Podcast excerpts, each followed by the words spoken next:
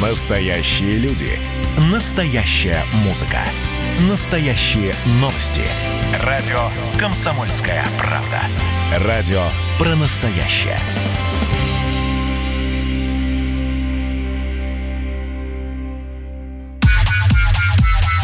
Взрослые люди. Тутта Ларсон, Валентин Алфимов и Влад Кутузов обсуждают, советуют и хулиганят в прямом эфире. Здравствуйте, взрослые люди и не только взрослые люди. Вы в прямом эфире радио «Комсомольская правда». Тут Ларсон, Влад Кутузов рядом со мной. Привет, друзья! Доброе утро! Здрасте, а мы сегодня втроем, Валентина, или мы сегодня квартетом выступаем вновь, как и вчера? Скажи, у нас, э, пусть это Тути не нравится это, но у нас равноправие. У нас здесь еще одна наша соведущая, которую зовут Алиса. Ну, в общем, ну, она у нас сегодня молчаливая, немножко тоже не проснулась. Ну, давайте тогда... Алиса твоя, мало того, что тормозная, так еще и разговаривает только с тобой. И то не всегда. Ты там это, ну, Вань, Слушай, ну, ну если это... девушку пригласил, ты ее как-то стимулируй. Я не знаю, может, ей надо... Э, э, я не знаю, как стимулируют электронных девушек.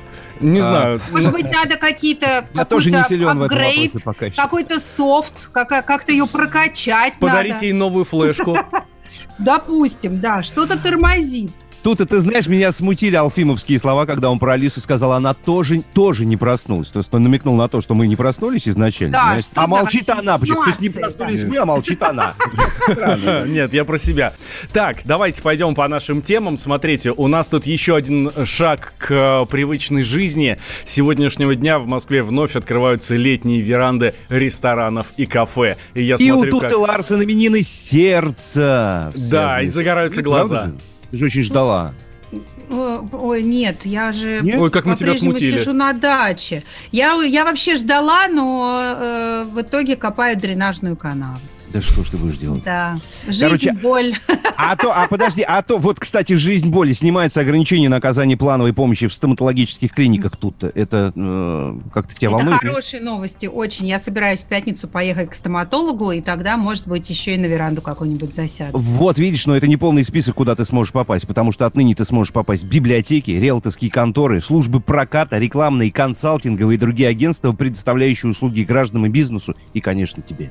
Да, Откроет... я еще, я очень жду открытия фитнес-клубов, но это 23-го, да? Музеи открываются, выставочные залы и зоопарки. Разрешится посещать и спортивные мероприятия, но пока при условии, что трибуны будут заполнены не более чем на 10%. Ну, об этом много говорили в связи с тем, что футбол у нас возобновляется.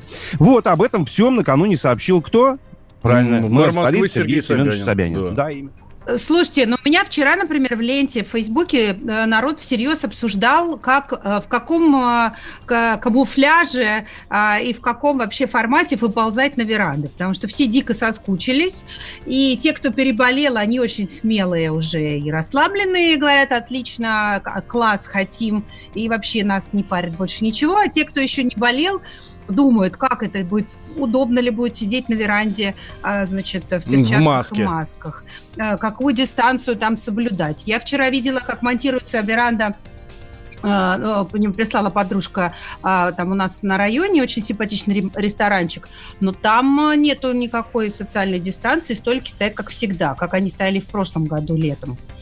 Вот э, будут ли люди как-то порассаживаться по-другому? Что с посудой тоже будет, да, интересно в ресторанах? В смысле с посудой? Ну, помоют ну, и дадут тебе тарелку, нет? Ну, я не знаю, может, там какой-нибудь новый СНИП появится с точки зрения дезинфекции посуды. Но смотри, ты сказала, что те люди, которые переболели, ведут себя спокойно и очень самоуверены. А я хочу сказать, что они самоуверены, может быть, излишне, потому что я вчера слушал очередных специалистов, а у нас же каждый день новости по поводу ковида. Ага. Вот они говорят, что, ну, а, а, точно процентов на 90 антитела, то есть иммунитет к ковиду сохраняется 4 месяца. Это вот прямо железобетонно, угу. скорее всего, опять же. Угу. Железобетонно, скорее всего. Ну, вот так у нас, да, все как складывается. И давайте теперь считать, если это был март, когда большинство, да, ну, многие болели, апрель, май, июнь, то есть получается, что прям еще пару недель и... И опять сиди дома. Пару недель, не дай бог, да? Ну, а, у не, а я знаю людей, которые точно переболели, у которых был диагностирован ковид, а антитела не высились у них. И вот как к этому относиться, тоже непонятно. А ну, при этом есть люди, которые не болели, а, ну так, явно не болели, а Да, причем очень большой титр. Ну, тут действительно такая вот эта история с этим ковидом, что понятия никто не имеет, как вообще работает эта штука. Ну, ладно, мы поживем, увидим, я думаю, привыкнем к нему. А что касается тех людей, которые сейчас на улице, у меня ощущение, что все переболели. Потому что маски я на улице практически не вижу. В магазинах маски практически не вижу. Перчатки буквально у единиц. Вот действительно у единиц. И люди настолько расслабились, ну что дальше, мне кажется, уже да, совершенно некуда. И ты знаешь, это не только в России происходит. Я на днях видела маленький ролик из, э, с французских улиц из Парижа. И там просто был тоже э, сюжет, они снимали парижское кафе, веранды, террасы, там очень много маленьких кафешек, и люди все сидят на улице. Там такая плотность, как в московском метро. Там не то, что какая-то социальная дистанция, там, например, столик на четырех человек, а за ним восемь сидит. То есть люди очень э, близко друг к другу, и в маске я видела там, ну, буквально от силы одного-двух. Соскучились по общению. Вот тебе тут э, в WhatsApp присылают сообщение «Эй, не путайте СНИП и Санпин». Точно, да, извините. А, а расшифруйте заодно и то, и другое, чтобы я навсегда запомнила, чем они отличаются. Ну смотри, СНИП это стратегические нормы и правила, а СанПин а, это все, санитарные да. правила извините, и нормы. Извините. Ну я же не Алиса Ларсен, у меня Яндекса в голове. Алиса, что такое СНИП? Строительные нормы и правила – совокупность принятых органами исполнительной власти нормативных актов технического, экономического и правового характера, регламентирующих осуществление градостроительной деятельности. Это на wikipedia.org написано. Ну вот, теперь у вас есть умная девушка, а я Просто... перехожу в разряд красивых. Про Ты из него не входил никогда, перестань. Про Санпин не будем спрашивать у Алисы? Я, я уже боюсь у нее что-то спрашивать, а то, мне кажется, она умнее меня. Смотрите, тем временем 16% россиян не соблюдали режим самоизоляции во время эпидемии коронавируса. То есть мы видим, что сейчас люди ходят без масок, без перчаток, без ничего, совершенно расслабленные, а оказывается 16% россиян, даже когда все это было ну, в самом-самом разгаре вообще не обращали на это внимание. Это показал опрос Всероссийского центра изучения общественного мнения. При этом там выяснили, что подавляющее большинство граждан, то есть 83%, все-таки придерживались рекомендаций оставаться дома. И в связи с этим у меня вопрос к нашим слушателям. 8 800 200 ровно 9702. Номер телефона Viber WhatsApp плюс 7 967 200 ровно 9702. Насколько ответственно вы соблюдали режим самоизоляции? И вообще, соблюдали вы его или нет? Мне интересно просто э, в этом опросе понять э, не только процент, а еще и причину, почему люди не соблюдали этот режим. Не верили в ковид, у них была такая работа, они просто разгильдяи. Или, ну вот смотри, Берия Ильич нам в наш мессенджер в Ютьюбе пишет, господа, нет никакого вируса и не было его никогда, а есть заговор мирового правительства. Вот такое мнение. О, как страшно жить. Делаем перерыв, сразу после него возвращаемся. Никуда не переключайтесь. Влад Кутузов, Султа Ларсен, Валентин Алфимов. Ну вы же взрослые люди. Сейчас родителей в редакцию вызовем. Алиса умеет вязать. Алиса рисует в альбомах. Алису в гостях не застать. Алиса почти всегда дома. Встретиться, как поболтать обо всем. Ах, Алиса, просто не терпится, ах, побыть в доме твоем с тобою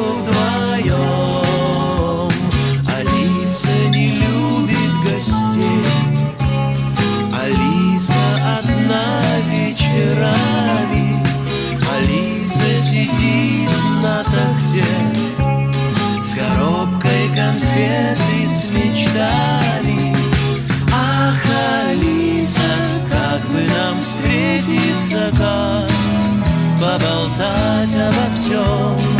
Ах, Алиса, просто не терпится Ах, побыть в доме твоем с тобою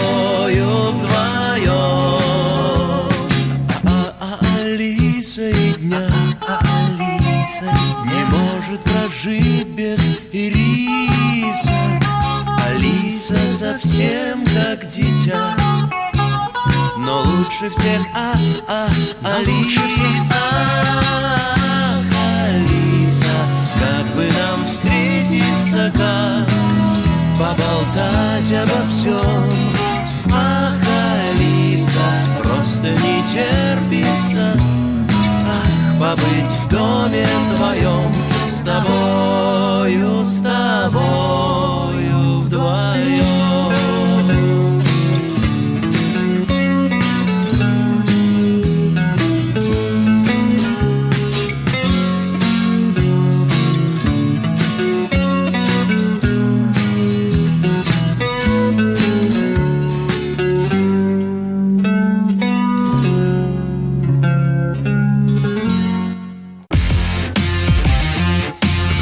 Взрослые люди. Взрослые люди. Тут-то Ларсон, Валентин Алфимов и Влад Кутузов обсуждают, советуют и хулиганят в прямом эфире.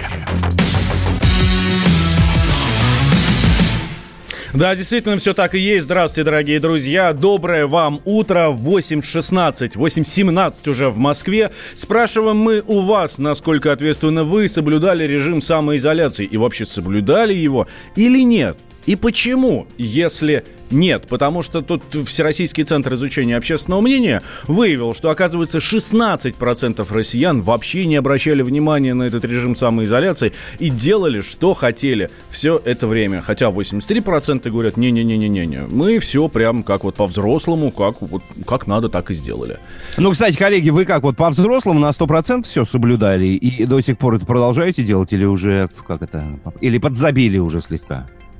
Ну, я вот э, с семьей уехала в самом начале самоизоляции, когда мы поняли, что в городе будут ограничены передвижения, что когда у нас замотали э, красно-белой лентой детскую площадку, и мы поняли, что мы не сможем с детьми даже выйти во дворе погулять, мы уехали за город, уже почти три месяца здесь живем, и, честно говоря, выходить э, в город мне лично не особо пока. А когда Я- ты ну, ездила смотри, в город если- за продуктами, ты надевала маску, перчатки и все Маску, остальное? перчатки, да, конечно. Вот, да, я тоже об этом хотел сказать. Если вот сегодня ты окажешься в Москве, там, ну, где-то в центре, да, где много людей очень. Ну, я вчера трафик, ездила в банк в маске. Ага. С перчатками немножко противно, конечно. Я, честно говоря, периодически, э, как сказать, э, саботирую ношение перчаток. Вот. Но в маске я всегда, и у меня лежит тюбик дезинфицирующего средства в э, сумке, но я не очень часто им пользуюсь. Ну, то есть, если я, например, походила-походила, пришла, села в машину, перед тем, как э, завести ее, положить руки на руль, я, ну, руки обработаю. У меня в машине лежит чистый спирт, вот эта пшикалка, чистый спирт. И самый популярный вопрос гаишников ко мне, когда они меня останавливают, Владислав Вячеславович, как вы давно вы выпивали?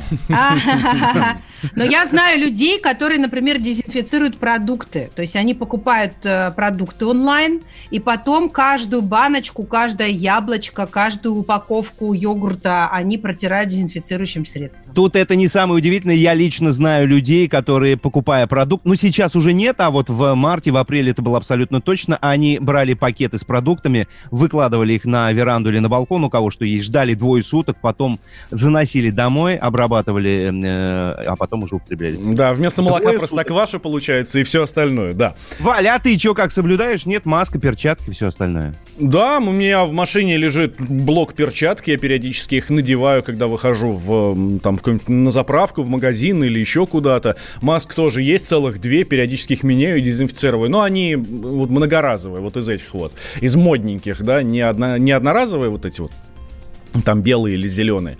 Это они многоразовые, модненькие. У меня даже вкладыши в них есть специальные, чтобы еще круче эта маска была. Потому что просто так, ну, эта тряпка, она, ну, никакой роли вообще совершенно не играет. Тем временем, смотрите, друзья, продажи дезинфицирующих средств во время изоляции выросли на 1100%. Это с марта по июнь по сравнению с тем же периодом года прошлого. Ну, в принципе, это понятно. В принципе, это понятно, когда нам сказали, что надо обливаться спиртом этим или дезинфектором, антисептиком с ног до головы и действительно вымачивать там всякие ягоды, фрукты в них и так далее. А нужно ли будет Ну, дезинфицировать... про- проблема, Да. я хотела сказать, что проблема не только в том, что выросли продажи, но и выросли цены на них очень прилично. Конечно. Но всегда растет спрос, растет, э, растут цены. А, смотрите, Лариса Алексеева, врач-терапевт, нам рассказала, нужно ли будет дезинфицировать руки, носить перчатки, когда пандемия закончится мы идем с вами в сторону Китая, в сторону цивилизации, в сторону нормальной жизни, которая предусматривает все-таки защиту нашего населения, так как мы пережили очень непростое время. По самым слабым моим подсчетам, по самым таким минимальным, два года нужно для того, чтобы полностью выйти из вот этой всей эпидемии и с этой всей встряски, которая у нас была. Вот если нас всех привьют, то тогда мы победим, можно не носить маски. Но маски носить мы будем. Перчатки, э, я считаю, что они в данном случае не нужны, потому что есть санитайзеры, они везде повсюду. Санитайзер санитайзеру рознь. Есть специальные, которые с защитой кожи и содержанием крема санитайзер. Есть кремовые основы, не обязательно спиртовые, да? Что-то меня настораживает э, мнение этого эксперта, когда она говорит, мы движемся в сторону Китая, в сторону цивилизации.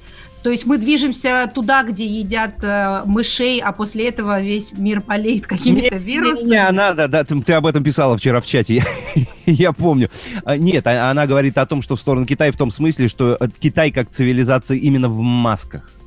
А, да, да, да. Но они в масках ходят не потому, что инфекция. Я так поняла, что это признак, с точки зрения нашего эксперта, это признак цивилизации, что люди ходят в масках. Меня от этой идеи просто потряхивает, если честно. Ладно, у меня есть ощущение, что большинство ходят, будет ходить в масках и перчатках и обрабатывать все, что только можно санитайзером на, не знаю, в радиусе двух метров э, от себя. Не потому, что вирус, а потому, что паранойя. Ну, в прямом смысле слова, да, все больные и так далее. Я сразу вспоминаю героя фильма «Авиатор» с э, Леонардо Ди Каприо, да, где он там руки мыл с, с такой тщательностью, с таким остервенением, что аж плохо становилось. С нами на связи Ольга Коротина-Гессе, а, научный сотрудник Центра психиатрии и наркологии имени Сербского, кризисный психолог. Ольга, здравствуйте. Добрый да, день. Здравствуйте. Слушайте, а действительно параноиков больше станет? И стало уже, возможно. Ну, вы знаете, я не могу сказать, что станет больше параноиков, но то, что тревожных людей стало больше, это однозначно, и это даже не обсуждается, потому что вот это ежедневное нагнетание смерти, а, легкие, поражены легкие, ничего нет, а, труха, а, как быть, у моего знакомого знакомый заболел, все умерли. И понимаете, что происходит? Вот это вот нагнетание, вот это нагнетание, тяжелое нагнетание тревожных мыслей у людей, ведь это же все ослабляет иммунитет. И когда ослабляется иммунитет, э, конечно же, к нам разные заболевания, не только э, корона цепляется, и мы начинаем заболевать, потому что снижение иммунитета, снижение настроения, снижение определенного состояния. Хотя можно это делать все спокойно, потому что есть заболевание, есть инфекция, э, сказано, как себя вести. Ну, вот надо себя просто так вести и быть законопослушными людьми. Ольга, вот, кстати, интересно, вы сказали о том, что э, нагнетание. Я вот, когда э, несколько раз за время самоизоляции приезжала в Москву, я испытывала колоссальное психологическое давление, потому что въезжаешь в город, на тебя смотрит плакат, на котором написано «Не трогай лицо, достаточно одного касания, чтобы заразиться». По И умереть. машина, да который, по городу ездит машина, которая в рупор говорит, сидите дома, это сохраняет жизни. И, ты, и тебя реально начинает, ты чувствуешь себя мышью в мышеловке. А, вот эти вот такие а, достаточно агрессивные методы воздействия на, на нашу психику с целью, конечно же, нас обезопасить, они оправданы или все-таки это перебор? Ну, мне кажется, что это перебор, а, потому что, вот, а, знаете, есть такое окно Авертона, когда нам сначала э, страшно, потом э, нам становится все равно, и третий этап, что как бы мы делаем то, что мы хотим. Вот когда такая, такое агрессивное наполнение информации по поводу заболеваний, самое главное по поводу смерти, конечно, вызывает у большого количества людей а, вот именно такие тревожные, тревожные панические состояния. У меня за это количество времени, за эти три месяца возросло количество пациентов, которые на самом деле уже даже дома стали ходить в перчатках и в масках. То есть они находятся в состоянии возбуждения и в состоянии непонимания, как себя вести дальше и что делать. И насколько это правда, насколько это неправда. И очень частые вопросы были, ведь вирус же мутирует. Зачем же нас тогда прививать, если вирус мутирует? То есть нас прививают от одного, а вирус будет мутировать, будет другой. Да нам теперь до конца жизни все время прививаться. А вдруг А это... как успокоиться? они- Как успоко- успокоить себя и своих близких, если есть такая возможность, чтобы вот эту всю паранойю не разгонять? э, успокоить себя следующим образом. Нужно просто делать то, что нужно делать вообще всегда в обыденной жизни. А, обезопасить себя от близкого контакта, от общения с людьми, которые кашляют, чихают, отойти на определенное расстояние. И всегда помнить о том, что а, вообще мы этим заболеванием должны все переболеть для того, чтобы приобрести такой коллективный иммунитет. И ученые, люди науки говорят о том, что каждый из нас переболеет этим вирусом. Только вот как он переболеет, непонятно. Поэтому нужно успокоиться, соблюдать все меры безопасности, о которых нам уже на каждом углу говорят, и э, надеяться на то, что все будет хорошо. Потому что надежда это самое главное. Да, Ольга, спасибо большое. Ольга Коротина-Гессе, научный сотрудник Центра психиатрии и наркологии имени Сербского, была с нами на связи. Она еще кризисный психолог. Ну, в общем, соблюдайте правила, и будет вам счастье. Не будет никакой паранойи. Давайте сообщение почитаем. Давайте. Давай. А, Смотрите, да, все упаковки магазинные мою с водой и мылом. При себе всегда дезинфицирующее средство. Маска у меня с фильтром многоразовая, пишет нам слушатель. Еще одно сообщение. Мой организм справляется с любой заразой. Я не нуждаюсь в лекарствах и не боюсь инфекции. Вот так вот. Все соблюдаю и соблюдала. Дочь вообще даже без перчатки не выходила, но заболел двусторонним воспалением э, ковидным. И зять заболел, но тот вообще до фанатизма все соблюдал. Кстати, таких случаев было да, действительно, ну не то чтобы много, но они были, когда люди говорят, что я сижу дома вообще три месяца никуда не выхожу, оно откуда-то ко мне прилетело. Форточку. Есть люди, которые прям вот на распашку вообще, принципиально просто, ничего не соблюдая. И вроде ну, бы видишь, видишь, о чем говорил нам психолог, что психологическое состояние тоже очень сильно влияет на э, Иммунитет. твоего иммунитета. Да, да, да, да, да, именно так. Если ты боишься и психуешь, у тебя бо- э, вероятность заболеть может быть выше. Поэтому... Короче, не боимся, не психуем. Да, всем хорошего настроения, и тогда будете здоровы. Мы после новостей вернемся, не переключайтесь. Взрослые люди. В эфире Тутта Ларсон, Валентин Алфимов и Влад Кутузов. Летописцы земли русской к вам возвращаются. Я не буду там сейчас, не бойтесь, Роман, оппозиционно выступать. Ой, давайте про график. Послушаем. График, а все, что не по графику, нафиг, Нафиг, нафиг, нафиг. Да, да, да, да, да. Роман, меня, конечно, от вас потряхивает, прямо скажем, да? Не, ну вы же это сказали. Я просто пытаюсь понять. Роман, вы не пытаетесь понять, вы юродствуете. Не надо, пожалуйста, я вам делаю опять-таки замечание. Кашин-Голованов. Отдельная тема. На радио «Комсомольская правда». По будням в 9 вечера по Москве. Это позиция Олега Кашина из Лондона. А теперь э, Роман Голованов из леса.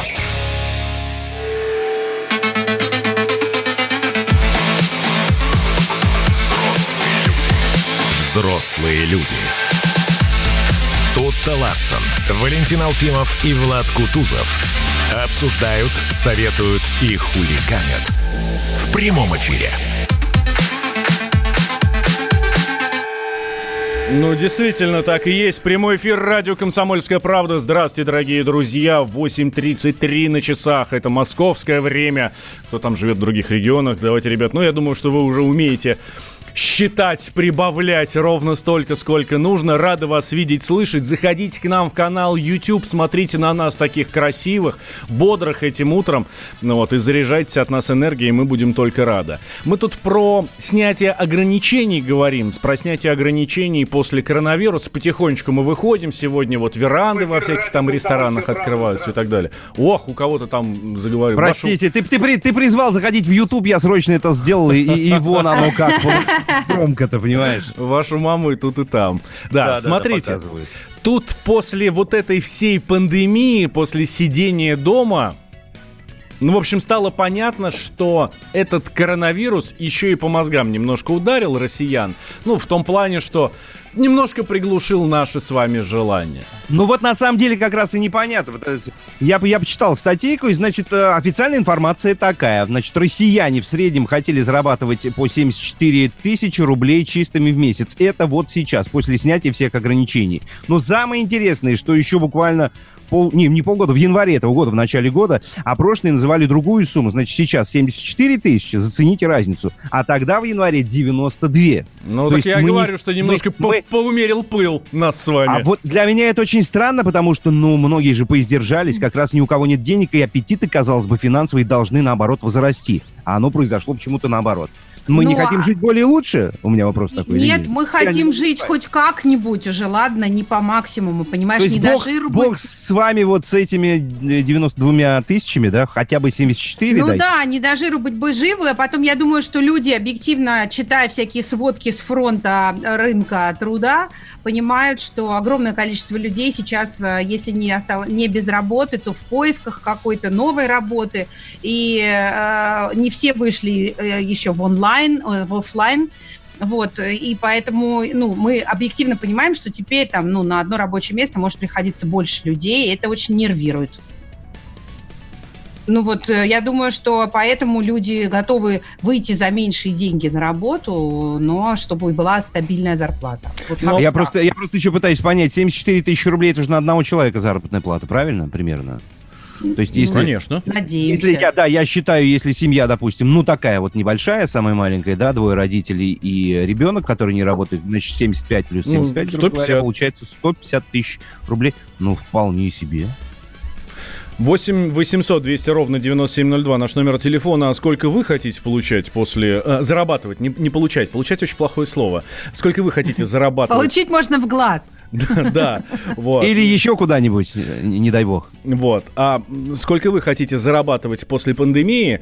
И почему у наших сограждан так снизились зарплатные ожидания? Давайте по этому поводу с психологом поговорим. С нами на связи Елена Сюр. Елена, здравствуйте. Доброе утро. Здравствуйте. Здрасте. Это- а это нас так вот пандемия, вот это сидение дома немножко так прибило, что мы готовы пойти работать уже, ну, скажем так, снизив свои ожидания, ну, хотя бы вот за эти деньги. Если раньше было там 90 с лишним, то сейчас 74. Да, я готов, да, вот. Да, я считаю, что э, внутренне сейчас люди понимают, что сейчас ситуация не из легких.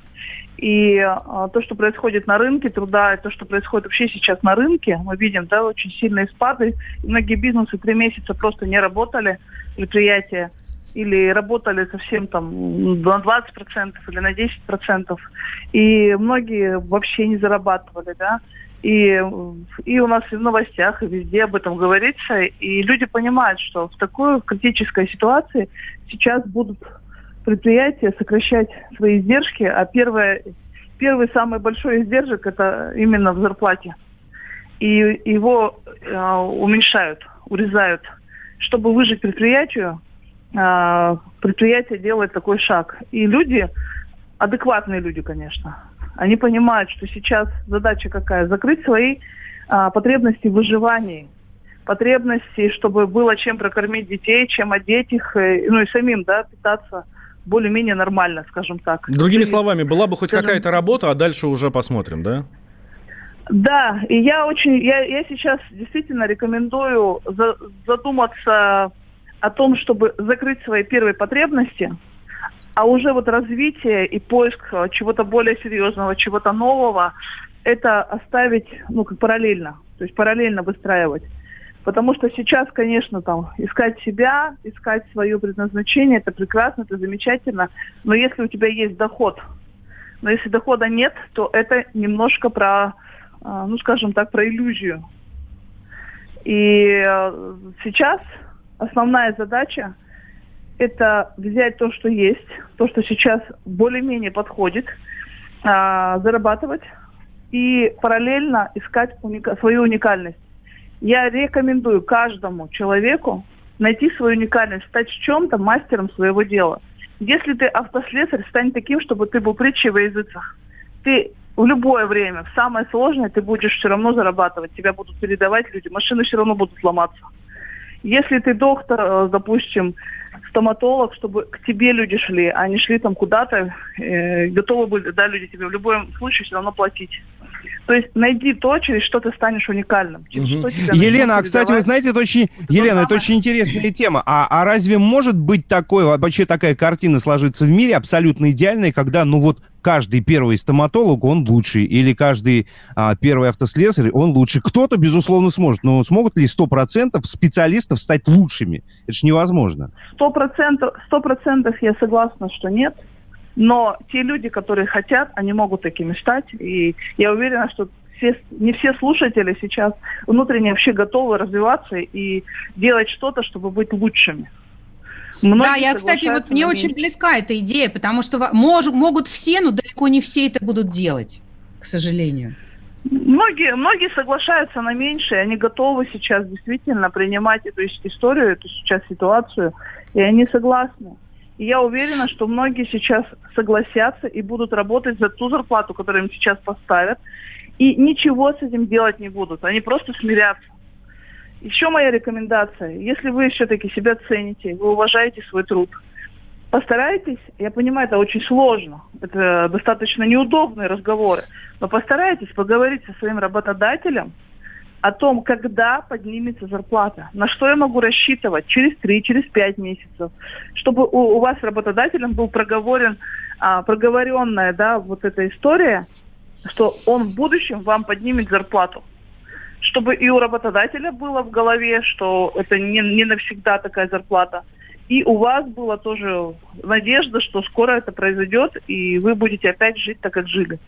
Да, А, Елена. а, Лен, очень э, вы сказали э, интересную вещь. Вот чуть раньше вы говорили о том, что мы живем, э, ну, что нам нужно выживать, и в то же время э, классно было бы все-таки держать в, своей, в своем сознании идею о том, что это когда-то кончится, и этот режим выживания, он не навсегда. Э, как себя в этом убеждать? Как все-таки вот, ну, из этого состояния постоянного дефицита выживания, который парализует и не дает тебе ни развиваться, ни двигаться вперед, э, как Вот себя давайте, из него вытащить? давайте Ре- Режим выживания – это когда я смотрю вот себе под ноги. Ну, согласитесь? То есть я смотрю под ноги, как бы мне не наступить куда-нибудь, как бы мне не упасть, как бы мне не свалиться и так далее. То есть все время вот это каждый шаг анализируя, понимая там, или вообще не смотря да, себе под ноги, просто вот живу как-нибудь, закрыл глаза и вот э, лишь бы выжить. А Мгм. задача осознанного человека ставить себе цели. Ставить себе четкие цели, ставить себе конкретно, ну, мечтать, да, понимать, куда я стремлюсь, создать себе видение той жизни, о которой я мечтаю.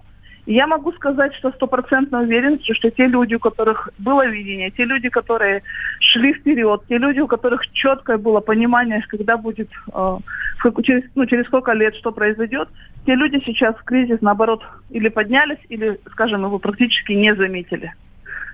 Мгм. И э, как раз-таки, когда мы во что-то верим, и когда у нас эта вера сильна, когда мы ставим себе цели, мы идем пошагово к этим целям, то нас свалить, там, сломить практически невозможно. Отлично, Елена, и спасибо это большое. как раз-таки мотивация. Да, Елена, спасибо большое. И психолог Елена Сюр была с нами на связи. Ну, ну, вот нам хорошо очень слушатели задают вопрос. Скажите, а когда эти рекомендации были не актуальны? Когда можно было жить припеваючи, будучи плохим работником? Ну, Да действительно нет, но же с другой и есть. стороны, понимаешь, Манилов же тоже мечтал. Как, э, как э, э, добиться того, чтобы твои мечты были адекватными и чтобы они реализовывались действительно, чтобы это были задачи, а не просто какие-то. Может, может, я мечтаю быть королевой красоты, но у меня метр сто, метр шестьдесят рост, и все. Ну, надо просто менять идеалы красоты, вот и все под себя. Если ты не можешь, если ты не можешь справиться с ситуацией, надо либо изменить нет, ситуацию, либо измен- изменить отношение к этой ситуации. Вот и все. Да-да-да. Ну, елки-палки, слушай, ну если ты мечтаешь, что я там, я хочу уметь летать, ну, левитировать в смысле, да? Ну, это бред, понятно. Но если я хочу стать лучшим специалистом в своем деле на свете, ничего в этом плохого нет. И ничего удивительного в этом нет. Я, честно говоря, от нашего психолога ничего нового не услышал. Да, надо всегда развиваться в своей отрасли. Не нравится тебе своя отрасль, бросай все к чертям собачьим и вали туда, куда ты хочешь. Вот и все. Слушай, ну мечтать легко, на самом деле, это несложно, особенно натурам романтичным, романтическим. Сложнее всего вот поднять свою ту самую, самую пятую точку и начать двигаться и что-то делать. Это вот, это вот колоссальные усилия для многих. Но именно поэтому у нас не каждый первый мастер своего дела. к Вот, сожалению. кстати, да, да, да, да, да, да. К сожалению или к счастью? А для То кого дело- как? то ли Но вы же взрослые люди. А деньги тратите на всякую ерунду.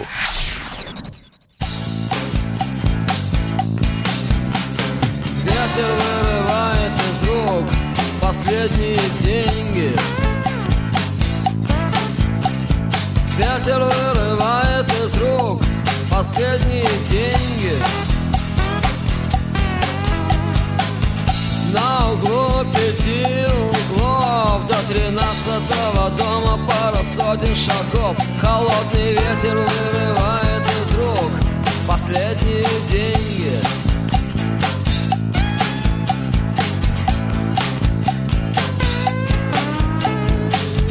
За спиной гитара, а в кармане хлеб. За моей спиной гитара, в кармане пиво и хлеб Немного жаль, что теперь не лето. А у тебя неплохая блок-флейта За моей спиной гитара, в моем кармане пиво и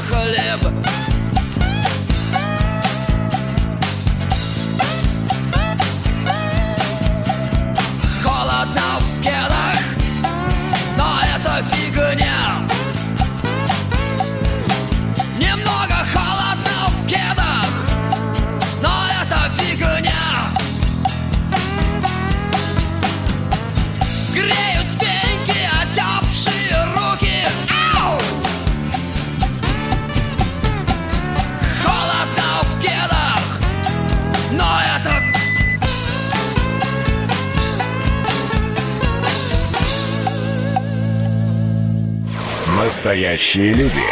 Радио «Комсомольская, правда». Радио про настоящее. Взрослые люди. Тутта Ларсон, Валентин Алфимов и Влад Кутузов обсуждают, советуют и хулиганят в прямом эфире. Да, возвращаемся прямой эфир радио «Комсомольская правда». Смотрите, что тут нам пишут средства массовой информации. Не нефтью единой. Вот именно так. В период пандемии коронавируса Россия завоевала мир, ну, далеко не только нефтью, но и другими товарами. А знаете, что... с- Фигурным катанием. Ну, это всегда. Хотя сейчас... Нет? фиг- Нет, нет, нет. Э, Я имею сейчас про товары и про продукты в первую очередь. Да ты что, ватники, зипуны, валенки. Вафли в Сибуна, какое шоколаде. Прекрасное слово ты вспомнила. С... Вафли в шоколаде? Вафли Серьезно? в шоколаде, да. А что, они до сих пор их не знали, бедные люди, как они жили без наших вафель. Слушай, ну я честно признаюсь, что вафли в шоколаде это не мой топ, но вафли с халвой, вот это да. Вот это Подожди, да. а, а имеется в виду вафли в шоколаде, которые отдельными вафлями или шоколадные тортики? Смотри, давай я тебе сейчас прочту, что у нас пишет в «Комсомольской правде», да, и обязательно Давай. мы-то сразу все поймем. Рапсовое масло и вафли в шоколаде – это не сырьевые товары, которые у наших предприятий лучше всего шли на экспорт в период коронавируса. Ну, про рапсовое масло, я думаю, тут все понятно, а вот про вафли в шоколаде экспорт в первом квартале принес 2,5 миллиона долларов. Это плюс 61% к прошлогоднему первому кварталу. В Вау. отличие от рапса на вафельках зарабатывает добрая четверть российских регионов. 26 э, регионов, а покупают их аж 29 стран. А, Больше а не всего- написано, какие страны? Ну, больше, всего- Написано одна. больше всего Азербайджан. Ага. Почему непонятно? Тут-то, если решишь когда-нибудь заняться продажей продуктов, вот тебе, пожалуйста, лайфхак. Вот. И даже место, куда можно продавать больше всего, Азербайджан. Я даже готова менять э, Может, шоколадные вагу- вафли на азербайджанские помидоры. А давайте у нашей соведущей спросим, что ей больше всего нравится, да? Давайте. Алиса, ты любишь русскую кухню? Как можно ее не любить? А какое твое любимое блюдо? Я предпочитаю духовную пищу. Ну а как же пельмени? Ты любишь пельмени? Я жить без них не могу. Предпочитаю духовную пищу, но жить не могу без пельменей. А я так понимаю, что у Алисы пельмени это является духовной пищей Господи, одновременно. как мы похожи. Так вот, по поводу того, что не смотрите, что вам тоже... смешно. А, Да, спасибо большое. А, В комсомолке, значит, есть семь русских блюд, которые так и не смогли понять иностранцы. Я открыл и посмотрел. Слушайте, там интересно получается. Вообще, а, многие американцы считают, что русская еда абсолютно отвратительна. Во-первых, в русской еде нет пряностей. Я никогда бы не был, не- никогда не был поклонником майонеза, говорит один американец, но русские любят намазывать это на все. Это имеется в виду э, майонез.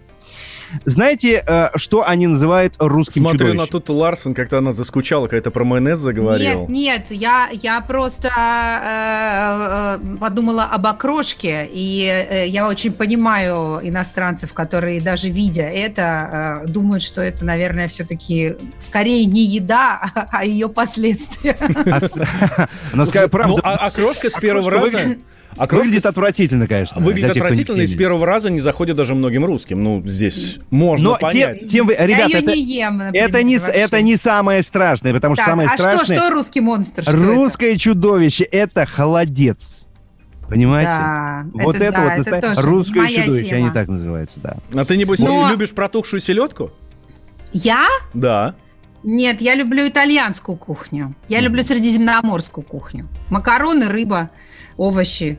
Но из русской кухни я, я люблю пельмени, я очень люблю оливье.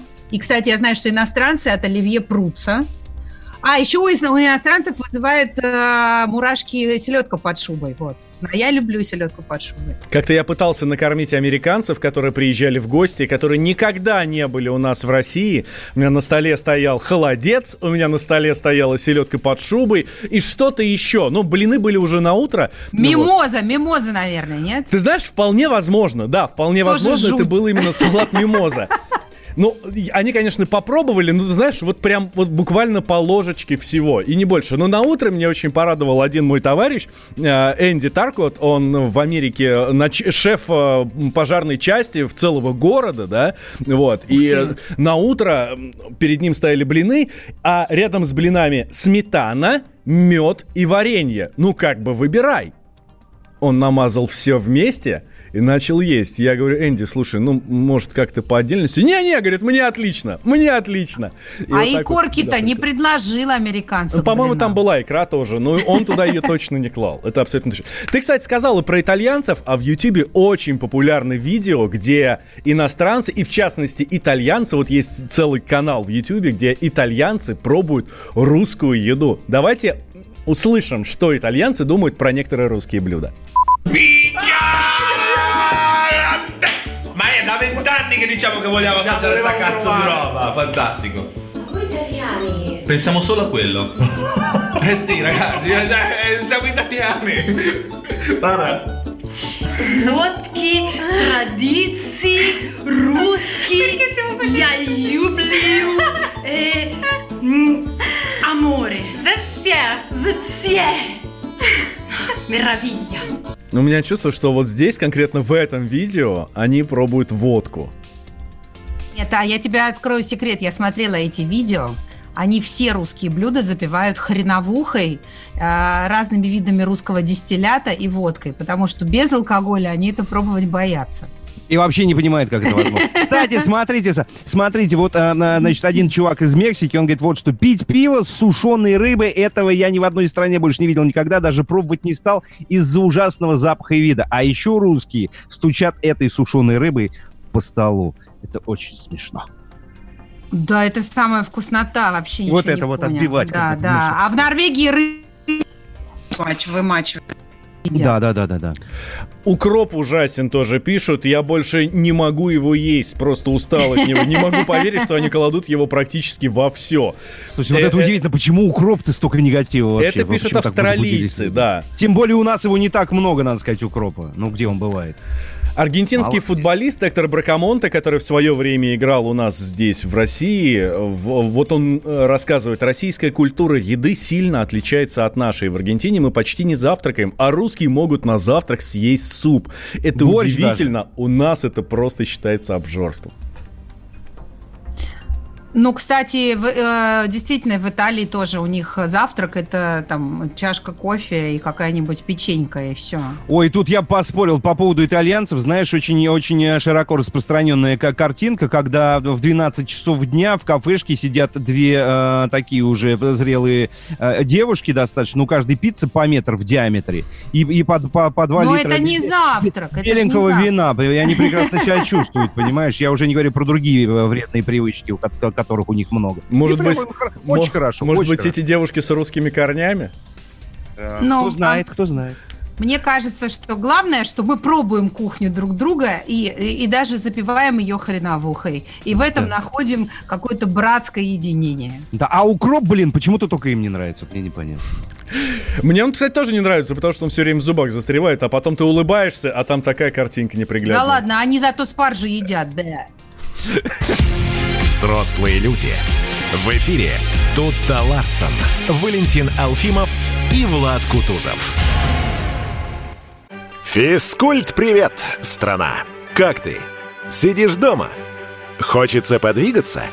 Мастер спорта, фитнес-эксперт, автор книги «Хватит жрать и лениться» Эдуард Коневский расскажет, как не набрать лишние килограммы в изоляции, как правильно заниматься фитнесом в домашних условиях, может ли спорт быть опасным и как сделать его полезным. О здоровом образе жизни актуально, но не навязчиво. Не ленитесь, подключайтесь. По субботам в 10 утра по Москве. На радио «Комсомольская правда».